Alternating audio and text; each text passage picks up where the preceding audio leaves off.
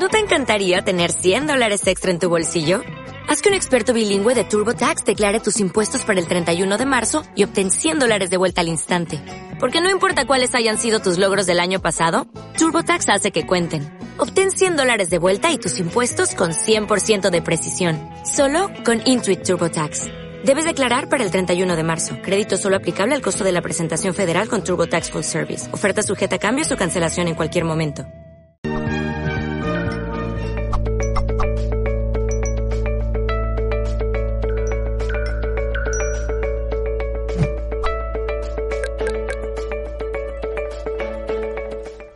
Buenas, amigos, amigas, muy bienvenidos a todos a un nuevo directo de Mindalia, espero que estén muy bien, de este lado también estamos muy bien, con mucha energía y contentos de poder estar con Elena Sabés, que nos viene a, charlar sobre los tres bloqueos que te impiden tener pareja. Gran charla, eh, prometedora charla tenemos hoy. Elena es psicóloga certificada en constelaciones sistémicas, especializada en temáticas afectivas, vamos a hablar de esto en un minuto. Y antes de darle la bienvenida, quiero saludarlos a ustedes, darle la bienvenida a la gente de YouTube, de Facebook, de Twitter, de Twitch, Periscope, OnLife, Vika, Odise.com y más plataformas, todos aquí conectados en directo para disfrutar de esta charla.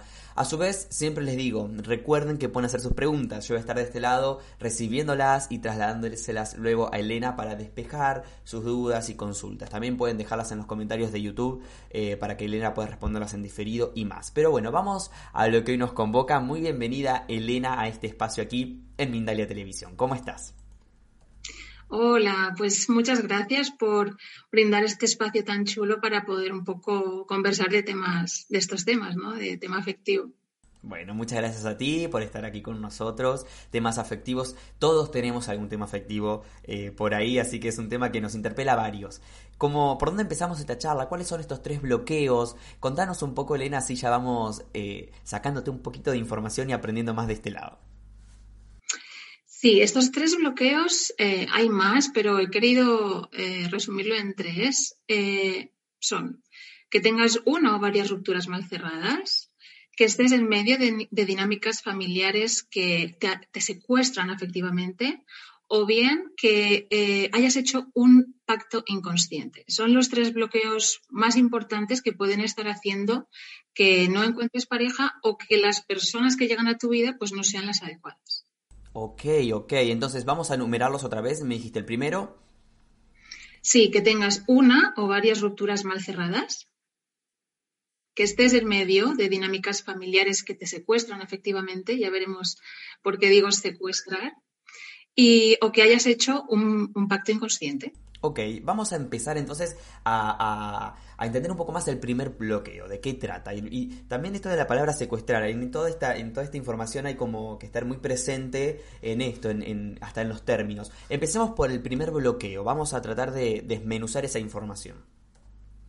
Perfecto. Antes, si quieres, te puedo contar un poquito quién soy yo y de qué manera he llegado hasta aquí. Totalmente, Elena, totalmente. Eh, así, así ponemos en contexto a la gente que nos está mirando, ¿no? Bueno, pues yo eh, ocurrió que yo viví una ruptura de pareja muy difícil, complejísima, en la que pasé por todas las fases que se pueden pasar dentro de una crisis personal.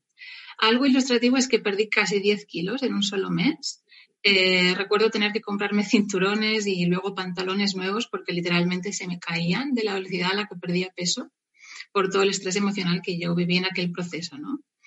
A raíz de ahí y de haber transitado todas las fases de esa crisis y haberlas podido superar y trascender, ese viaje del héroe que recorrí, eh, eso me dio la llave para poder unir todo mi bagaje profesional, por un lado, con todo el aprendizaje que la experiencia personal me había dado y poder acompañar a las personas profesionalmente y también desde la cercanía de la vivencia compartida, ¿no? Y además de esto, soy altamente sensible, lo que se conoce como PAS. Eh, para quien no haya oído hablar, no sé si tú has oído hablar. Hemos tenido también unas charlas. Después te quiero preguntar un poquito de eso también, si nos da el tiempo.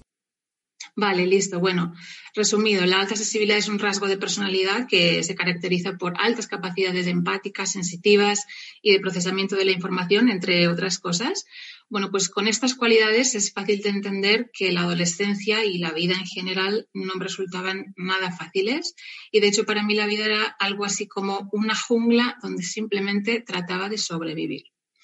Pero en el momento en el que me di cuenta de quién era yo y comencé a respetarme y a respetar este rasgo que forma parte de mi propia identidad, empecé a vivir una vida mucho más sana y dejé de vivir la vida que se suponía que los demás querían que viviera y empecé a vivir la vida que yo quería vivir. Y esto es un poco el resumen, grosso modo, de qué es lo que me ha llevado a dedicarme a esto y a la forma en que lo hago. Excelente, muy bien. Estamos entonces en presencia de una persona no solamente formada, sino también que ha experimentado eh, y, que, muchas veces desde la experiencia se, se, entiende mucho más. Gracias, Elena, por, por, este, este background, digamos, toda esta información que nos brindaste. Eh, vayamos entonces a estos tres bloqueos. Me quedo con la información de, paz de las personas altamente sensibles porque también vamos a indagar un poquito ahí, siempre es interesante. Pero empecemos a, esto, a, hablar de los tres bloqueos. Mm.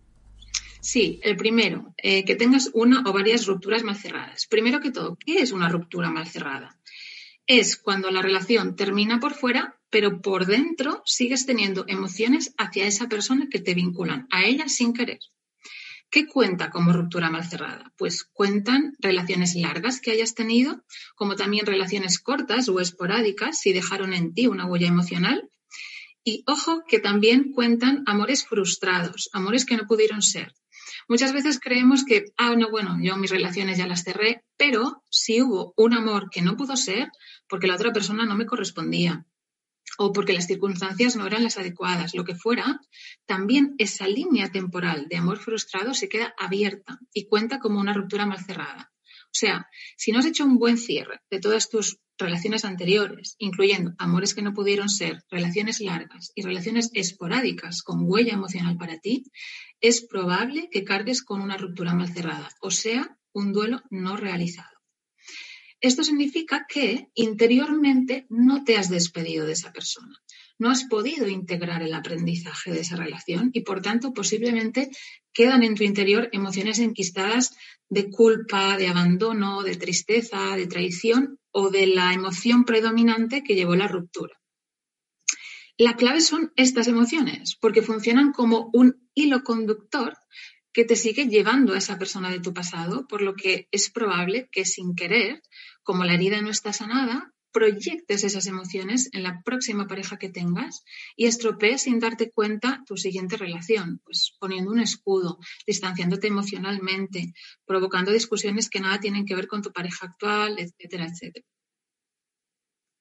Genial. Hay algo de, bueno, un poco lo comentas también ahí, pero hay algo de, del árbol eh, sistémico de las dos personas que al unirse también afecta Sí, claro, ese sería, eh, digamos, podríamos decirlo como un cuarto bloqueo, ¿no?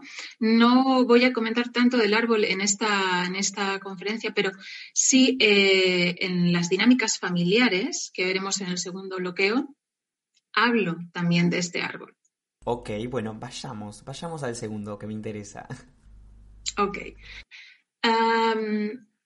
¿Cuáles son? O, más bien, ¿qué son estas dinámicas familiares que te secuestran afectivamente? En ocasiones ocurre que el vínculo con nuestro padre o nuestra madre no es o no ha sido bueno o no todo lo bueno que debería haber sido para estar en paz con nosotros mismos. Y llegar a la etapa adulta sin sanar este vínculo impacta sobre nuestra vida afectiva mucho más profundo de lo que podríamos llegar a imaginar influyendo en nuestras relaciones de pareja e impidiendo que nos sintamos libres en nuestra propia vida y sintiéndonos atrapados o atrapados en situaciones y en dinámicas que no conseguimos resolver o de las que no conseguimos salir.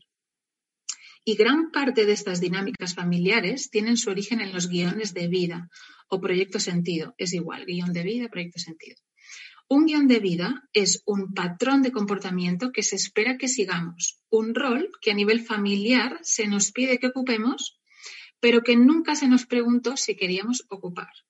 Es un mandato inconsciente que se nos adjudica muy pronto, antes del nacimiento a veces, y se trata de una imposición psicológica profunda que le indica un sentido, que le da una dirección a tu vida, sin preguntarnos si queremos participar de ello o si queremos hacerlo.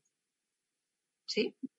Entonces, eh, voy a explicar como los cinco guiones de vida que más nos pueden afectar en temática afectiva porque queda un poco abstracto y al ponerlo en ejemplo creo que se va a entender mucho mejor. Súper.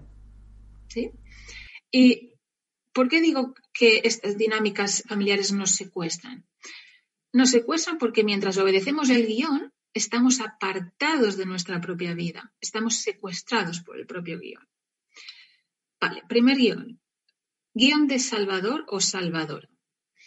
Son personas que sienten la necesidad de salvar de todo lo malo a las personas que tienen a su alrededor. Son personas a las que siempre se recurre para solucionar un problema o de las que siempre se espera que estén ahí sin respetar sus espacios ni su vida es como una exigencia implícita que la persona ha asumido y que arrastra durante toda la vida, una tendencia, a ayudar y a solucionar los problemas de los otros. Es esa persona que no sabe cómo salvarse a sí misma, pero que corre a salvar a los demás o a intentarlo y con no muy buenos resultados lo que le hace estar quemada en situaciones donde se siente sobreexplotada, presionada, incluso a veces maltratada por su familia más cercana y también en entornos de trabajo. Son personas también que acumulan en sus espaldas rupturas complejas, que han estado en relaciones difíciles, donde se han desgastado por dar, dar y dar, pero sin recibir nada positivo a cambio.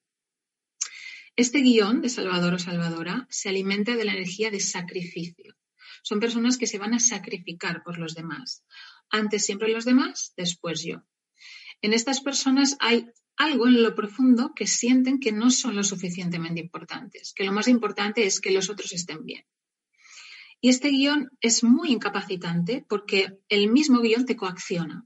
Sientes que si no te sacrificas por los demás es como si los abandonaras y te sientes culpable por ello.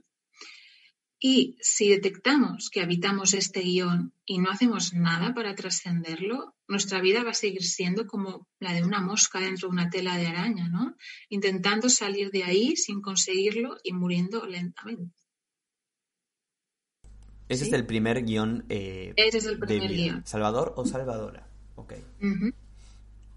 Luego, un segundo guion que nos afecta mucho en temática afectiva es guion de marido de reemplazo.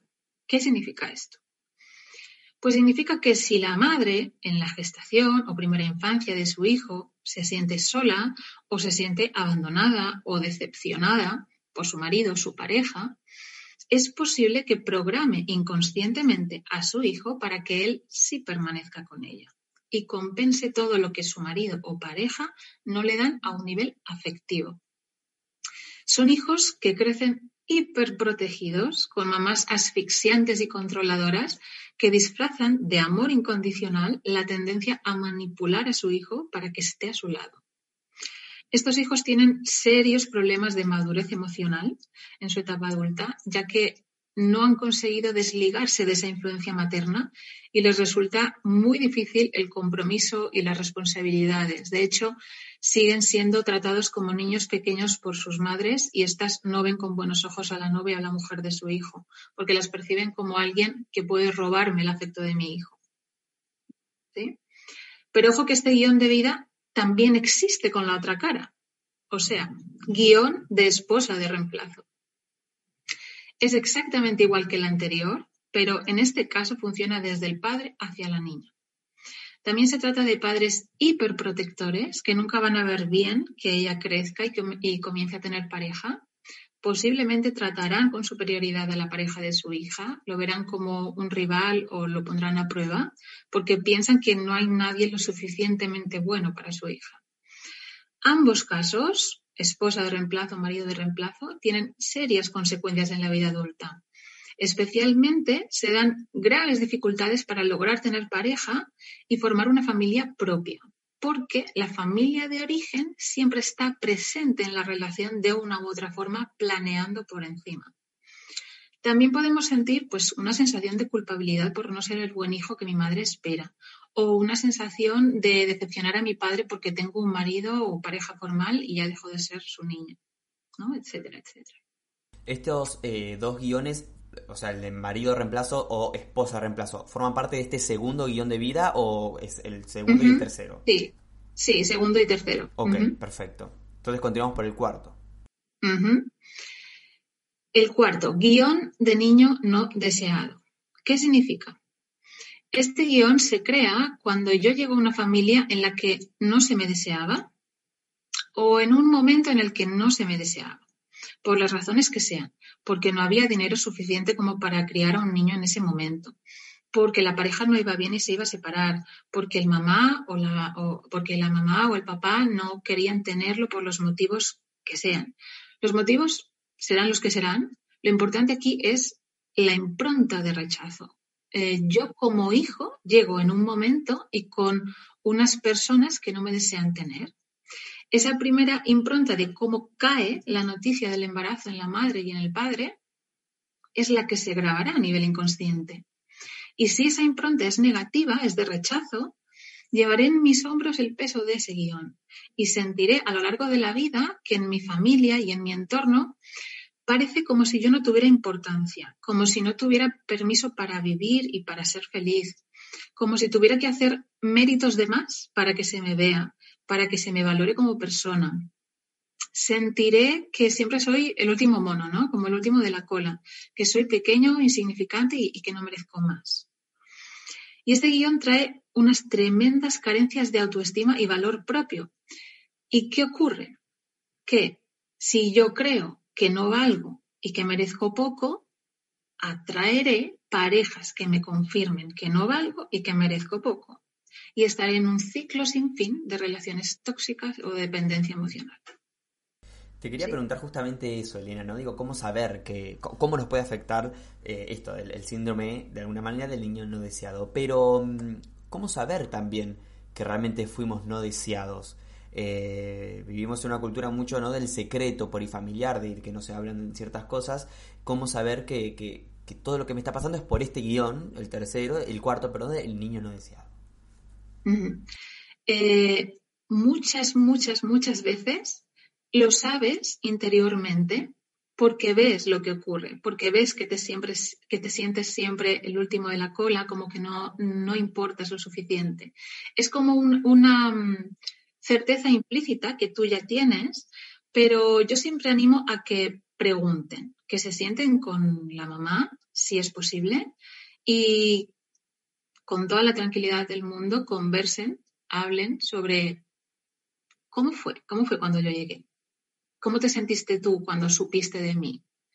Y ahí es muy probable que si te dicen, por ejemplo, hombre, la verdad es que no te esperábamos, pero eh, luego, o te lo dicen claramente. La verdad, mm, caíste, caíste un poco de sorpresa, por, ejemplo, ¿no? Diferentes comentarios. Las mamás siempre, em, con todo el amor del mundo, van a tratar de evitar que te sientas mal. Pero hay ocasiones donde, en general, yo pienso que no es que haya ocasiones, yo creo que siempre se tiene que decir la verdad de manera cuidada, pero siempre la verdad nos va a hacer mucho más bien que ocultar información, ¿no? Porque cuando tú conoces que estás en un guion así, tienes las riendas ya. Ok, vale, ahora lo entiendo todo, ahora me caí del guindo.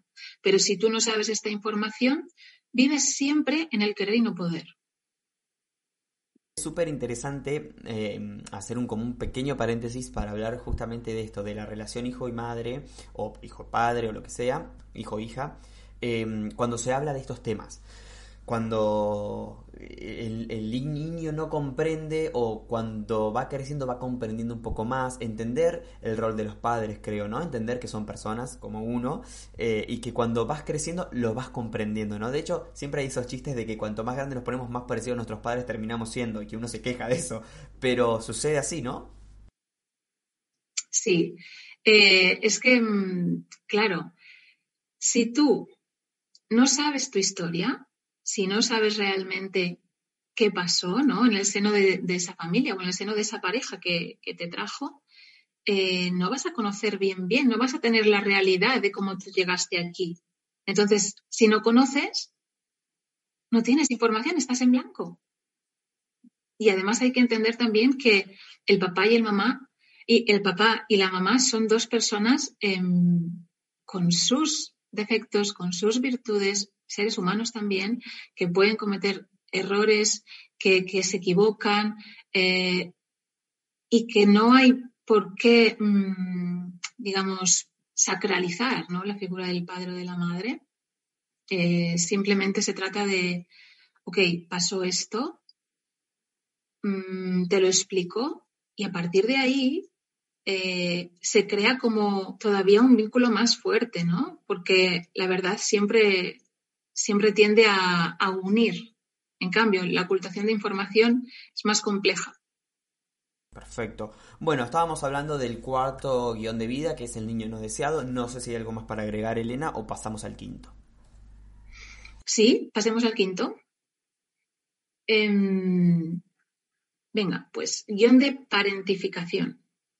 ¿Qué es esta palabra tan rara? Parentificación.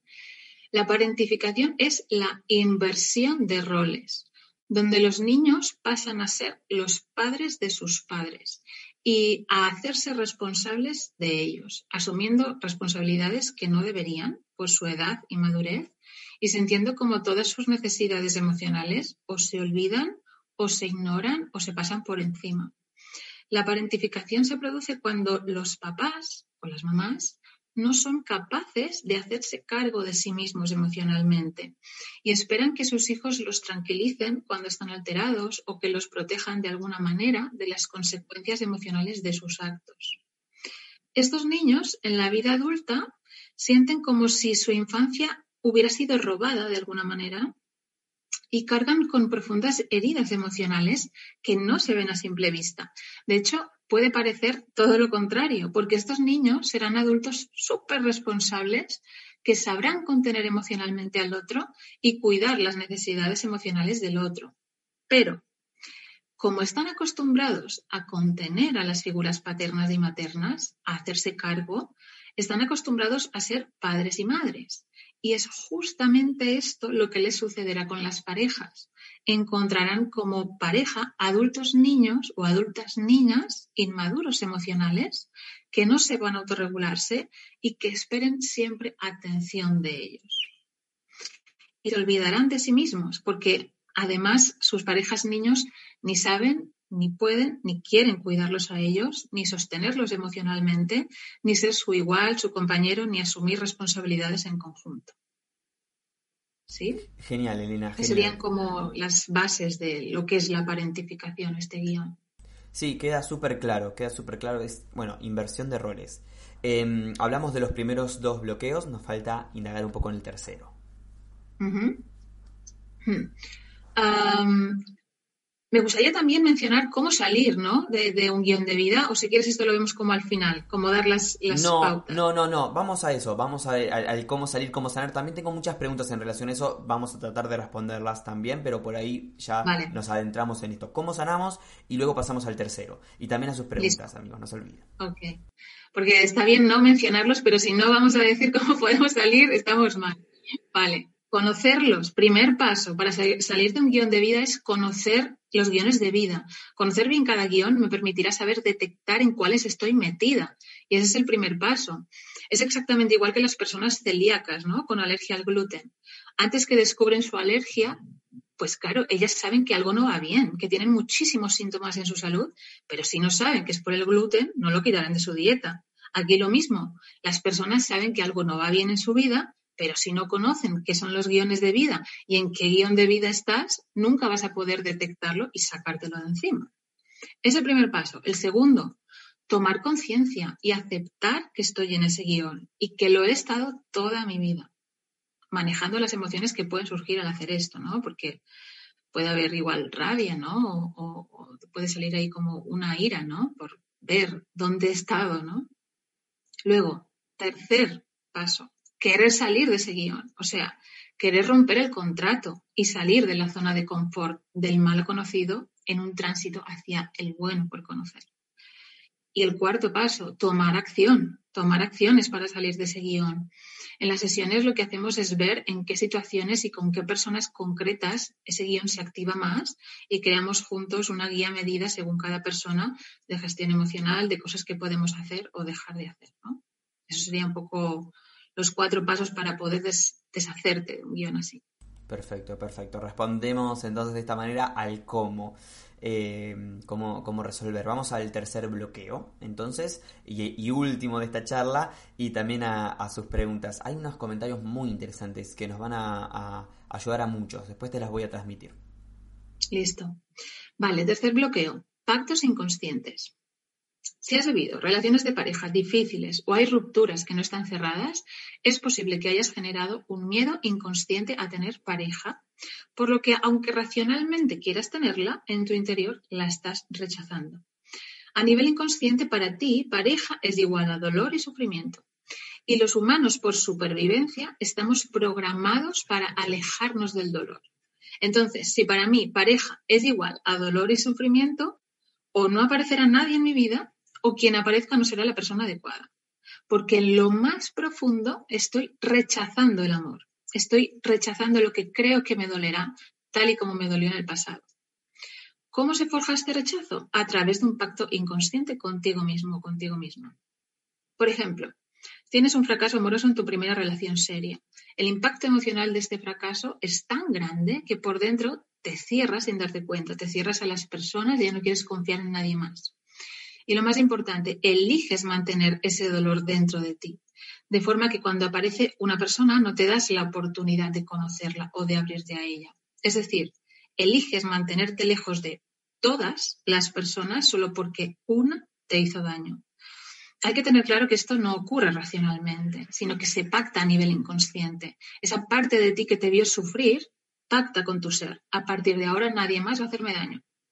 Y esto es como si se escribiera con fuego, como si quedara tallado en tu interior. ¿Y cómo consigo que nadie vuelva a hacerme daño? No dejando entrar a nadie más en mi vida. Y ahí está el pacto inconsciente hecho. Excelente. ¿Sí? Súper claro, Elena, súper claro. Bueno, y, y, el cómo, ¿no? De, este de este tercer bloqueo. ¿Cómo deshacerlo? Vale.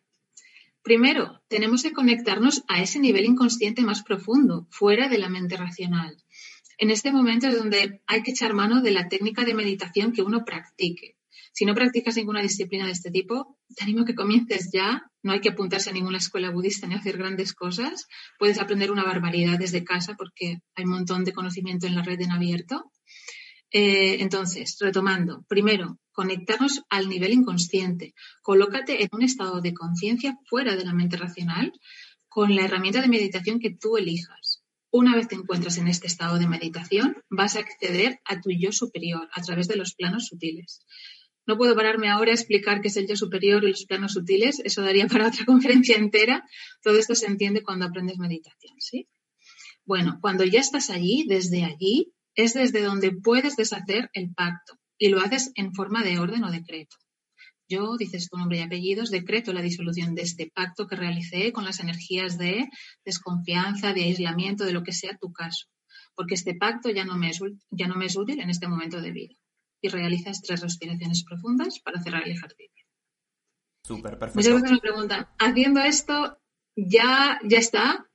Bueno, sí y no. Sí, solo con una vez puede bastar, siempre y cuando comprendas perfectamente lo que quieres solucionar y la magnitud que ha tenido en tu vida. O sea, cuando ya no rechaces mirar el problema y tengas una honesta disposición a reconocerlo y trascenderlo.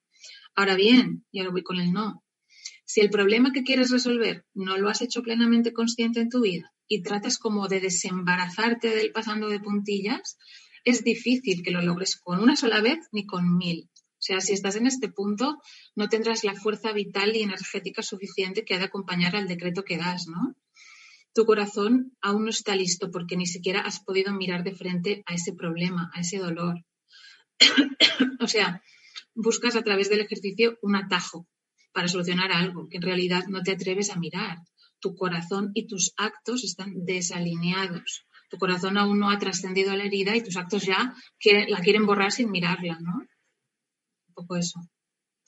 Excelente, Elena. Bueno, eh, creo que quedó súper, súper claro todo. Fue un, a medio charla taller apuntándonos todos aquí eh, la información. Igual pueden volver a escucharlo, así que van a poder ahí indagar un poco más en cada punto. Quiero empezar a incorporar preguntas de la gente, comentarios muy interesantes que nos han llegado. Antes quiero eh, que les cuentes a las personas un poco sobre tus consultas privadas también y tus redes que las dejamos aquí debajo en el video para que puedan acceder a ti y pedirte más información en caso de que lo deseen.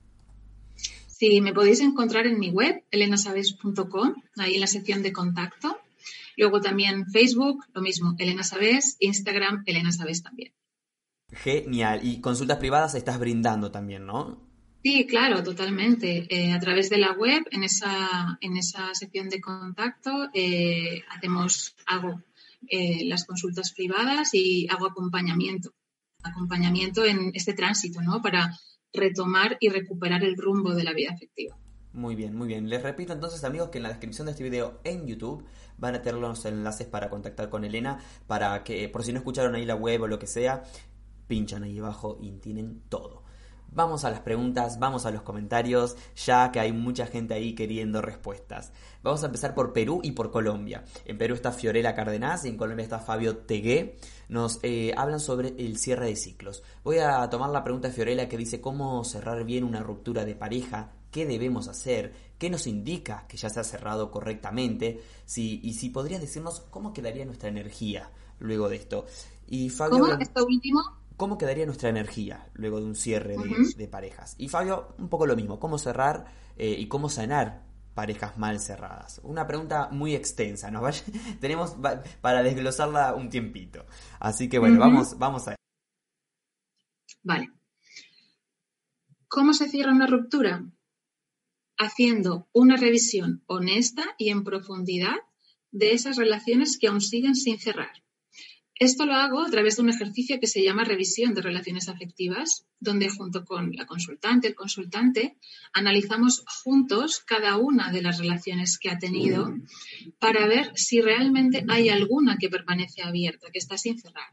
No es nada complejo, simplemente se trata de una por una ir escrutando cada una de tus relaciones pasadas sin dejar ninguna a través de las preguntas específicas que yo planteo en el ejercicio y a la vez que vas respondiendo a estas preguntas vas testeando qué emociones sientes. Esta reacción emocional nos dirá en qué grado una relación está cerrada o no. Si aparecen emociones, si hay reacción emocional, esa ruptura no está cerrada y hay que comenzar a drenar esas emociones. Igual que una herida en la piel no se puede coser si hay pus dentro, Aquí es igual, hay que sacar la emoción y luego sí podemos cerrar. Y además de esto, para asegurarnos, uso las constelaciones sistémicas para cerrar cada una de estas relaciones, para que de esta forma quedemos totalmente seguros de que la cerramos. Genial, genial. Elena, desde México, Ross Cruz, a través de, de Twitter, nos pregunta lo siguiente. Dice que sus padres no tuvieron una relación sana y cómo ella puede sanar ese miedo a estar en pareja. Vale, em, es un poco complejo darte una respuesta así porque no conozco tu, historia de vida en profundidad. Eh, pero, digamos, en líneas generales, siempre, siempre hay que empezar por sanar ese vínculo con papá y con mamá. Poder tomar a papá y poder tomar a mamá en paz y en armonía es lo que nos va a liberar a la hora de poder generar nosotros nuestro proyecto de futuro, nuestra, nuestro proyecto de familia, ¿no? Con un compañero o compañero de vida. Si ese vínculo con papá o con mamá no está bien, va a hacer que de una u otra manera nos desestabilice en la vida afectiva. O sea que empezando por las relaciones con papá y con mamá, eso es la base. Porque en esa relación eh, nosotros nacemos y vemos como primer modelo de lo que es el amor con papá y con mamá. Entonces, si no deconstruimos, si no trabajamos qué es esa relación, qué relación tuvieron, cómo nos relacionamos nosotros con ellos, nos va, a ser complejísimo poder hacerlo de forma sana en nuestra vida adulta. Continuamos, Elena, con más preguntas. Sobre el merecimiento nos habla Estefanía Morales Pérez, que ha sido varias, eh, que, han hecho varias preguntas sobre este tema. Eh, Estefanía está en Chile. Dice, en mi adolescencia sentí que me enamoré profundamente. Fue un amor que no pudo ser porque me dejó. A día de hoy siento que no merezco el amor de nadie por lo que me hizo esa persona. Esta persona me dejó muy apegada a él emocionalmente. ¿Cómo podría trabajar ese merecimiento desde ahora y quitarme ese trauma de abandono del pasado? Zambulléndote en trabajar esa relación que quedó abierta. Eso es un claro ejemplo de ruptura mal cerrada. Em, no me queda claro eh, si realmente tuvieron una relación y luego él, eh, digamos, la cortó o es que no la pudieron tener porque él la rechazó de, primeras. Pero en cualquier caso, es un ejemplo muy claro de una relación que no está cerrada. ¿Por qué? Porque ella sigue sintiendo emociones de abandono. Da igual, en realidad da igual qué tipo de emociones sientas, porque sean las que sean, sean de abandono, sean de traición, sean de rabia, sean de tristeza, sean de no merecimiento, juegan como ese hilo conductor que te sigue llevando hacia esa persona. Entonces, en la medida en que hayas, en la que puedas trabajar con ese vínculo con esa persona y sacar y drenar todas esas emociones que te mantienen estancada, en la medida en que las drenes vas a comenzar a liberarte.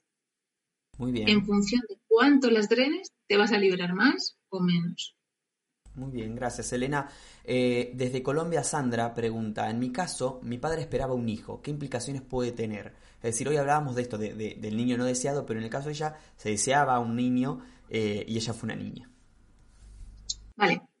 Eh, muy interesante esta pregunta porque es una variable del guion de vida de niño no deseado. Es el guion de llegar con un sexo que no esperaban. ¿Qué pasa aquí?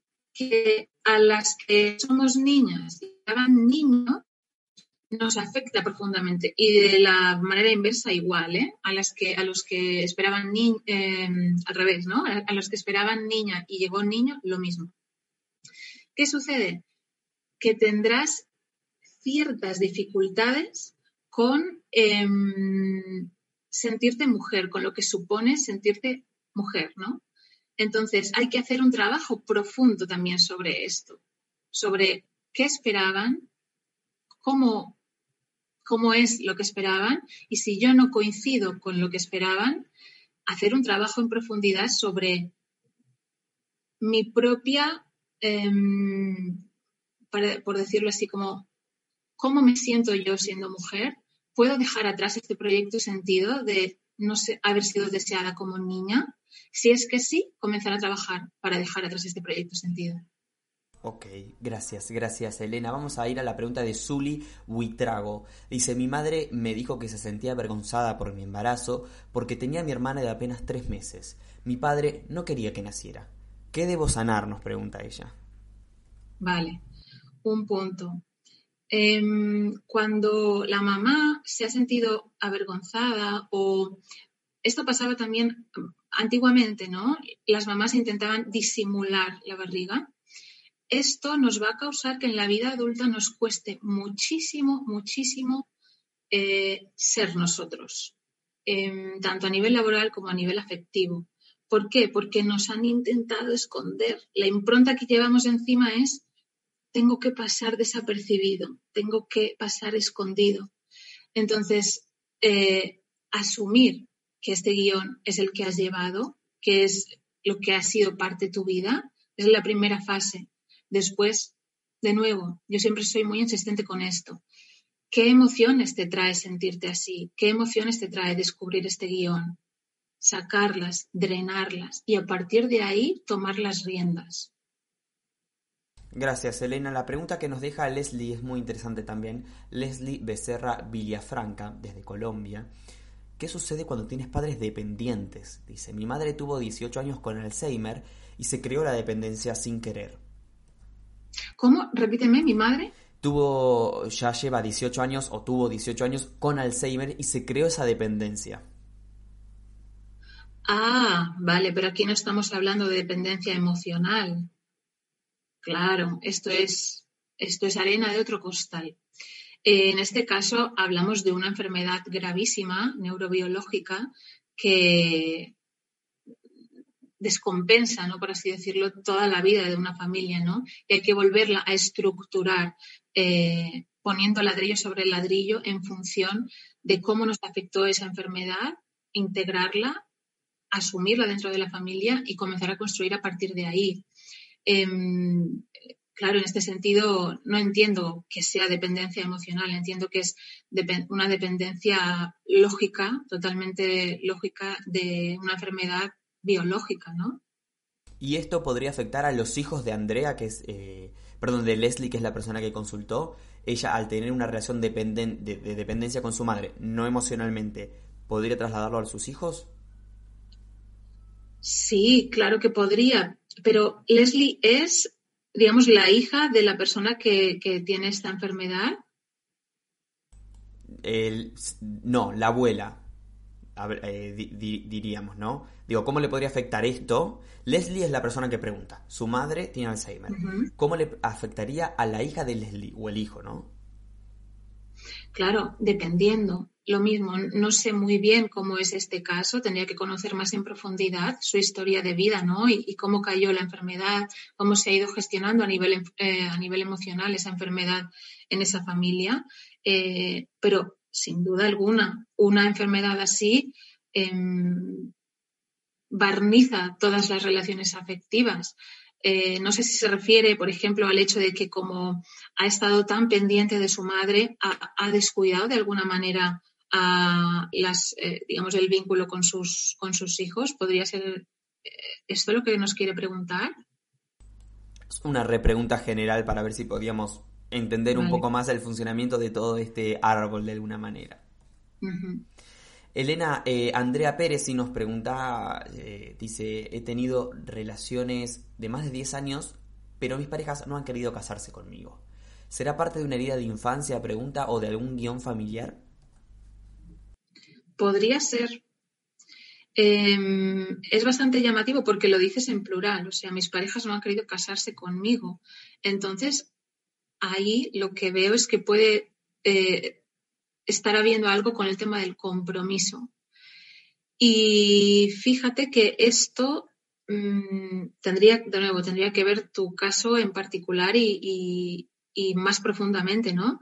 Pero mm, si repites este patrón, es probable que estés dentro de un guion, casi seguro que estés dentro de un guion, y también que haya algo a nivel transgeneracional. Esto significa más arriba de tus generaciones que estés tú repitiendo un patrón, valga la redundancia, de alguien o bien que no se ha podido casar o bien que no se han querido casar con ella. Entonces habría que mm, indagar primero si estás en algún guion que te está secuestrando, efectivamente, y ver en cuál. A partir de ahí, revisar el árbol, el transgeneracional. Muy bien.